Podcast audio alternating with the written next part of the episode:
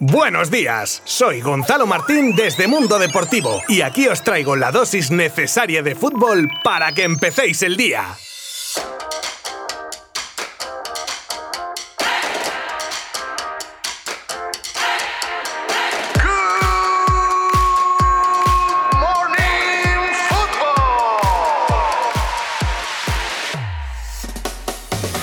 Pues igual que hace unos días el Madrid y el Getafe jugaban un partido atrasado, ayer le tocó el turno de recuperar partido a Levante y a Atlético de Madrid. Un partido que obviamente ninguno quería perder y que no fue un partido para recordar. Parecía un trámite que ambos tenían que pasar y el 1-1 final lo demuestra. Marcaron Bardi para Levante y Llorente para el Atleti. De esta manera los colchoneros siguen líderes con 55 puntos y ya solo un partido menos. A 6 puntos está segundo el Real Madrid y tercero a 9 puntos e igualados en partidos jugados el Barça que cierra el podio de la liga. Pero esta era la semana del regreso de la Champions y ayer se jugaban otros dos partidos de ida de los octavos. En uno de los duelos el Sevilla se enfrentaba al Borussia Dortmund y fue un calco de lo que sufrió el Barcelona contra el PSG. Al Sevilla también le pintaron la cara, pero en vez de Mbappé fue Haaland con un doblete el que podemos decir que casi casi sentencia la eliminatoria. Otro jugador espectacular por el que suspira toda Europa. Hagan juego, señores. El resto de goleadores que dejaron el 2-3 en el marcador fueron Suso y De Jong para el Sevilla y junto con los dos de Haaland, uno más de Daud para el Dortmund. En el otro partido de los octavos entre Oporto y Juve saltaba la sorpresa y ganaba el equipo local 2 a 1 en el reencuentro de dos viejos amigos como Pepe y Cristiano. En esta ocasión el delantero de la Juve no mojó y sí lo hicieron Marega y Luis Díaz para el Oporto, mientras que maquillaba el marcador Chiesa para el equipo italiano. Benzema, el abrelatas del Real Madrid. Parece que se han vuelto muy tímidos los jugadores del Madrid a la hora de marcar goles. Y si no empieza marcando Benzema, pues nadie se anima. En lo que va de liga, el delantero francés ha abierto el marcador en ocho partidos. En la fase de grupos de Champions hizo lo propio en tres encuentros, como también haría en la semifinal de la Supercopa de España contra el Athletic. Nunca la definición de Ariete ha sido tan literal como Benzema para el Real Madrid. No cabe duda.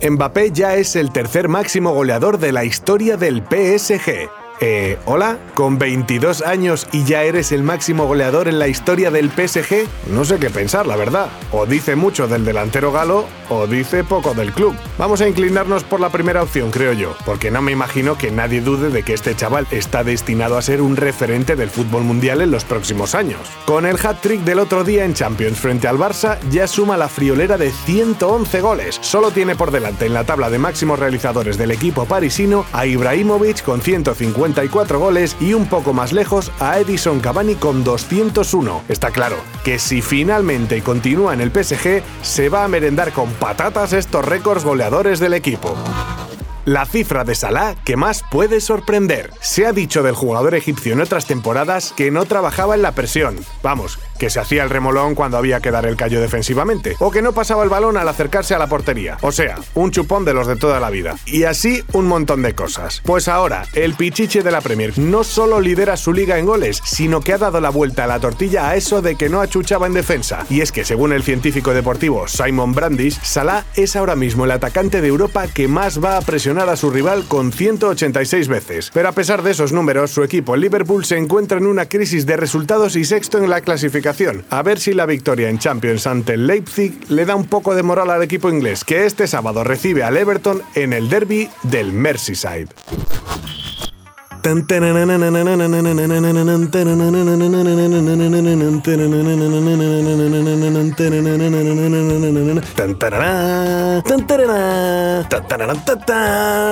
Buah. Yo si me comprase el Pontiac Trans del 82, que es el que conducía el mítico David Hasselhoff, Hasselhoff, Hasselford, eh, Michael Knight, en el coche fantástico, no dejaría de tararear la jodida canción en todos y cada uno de los trayectos que hiciese en ese coche hasta que me sangrasen los oídos. Bueno, igual me he pasado un poco, pero muy poco, ¿eh? Pues es como me imagino yo a Iker Casillas, porque él sí que ha podido comprárselo y fardar de él en las redes sociales, como para no. Y es que después de unos meses complicados en lo personal, parece que ahora la vida le da un respiro, al igual que a su mujer Sara Carbonero, y lo ha querido celebrar a lo grande comprándose a Kit, el coche más famoso de los 80. Muy atrás queda el primer coche de Casillas, un Renault 19 con el que iba a entrenar en sus primeros años en el Real Madrid. Y todavía le dice a algún fan que no es el auténtico de la serie, como si el mero hecho de tener uno igual no fuese suficiente. Vamos, vendía yo a mi mujer por ese coche.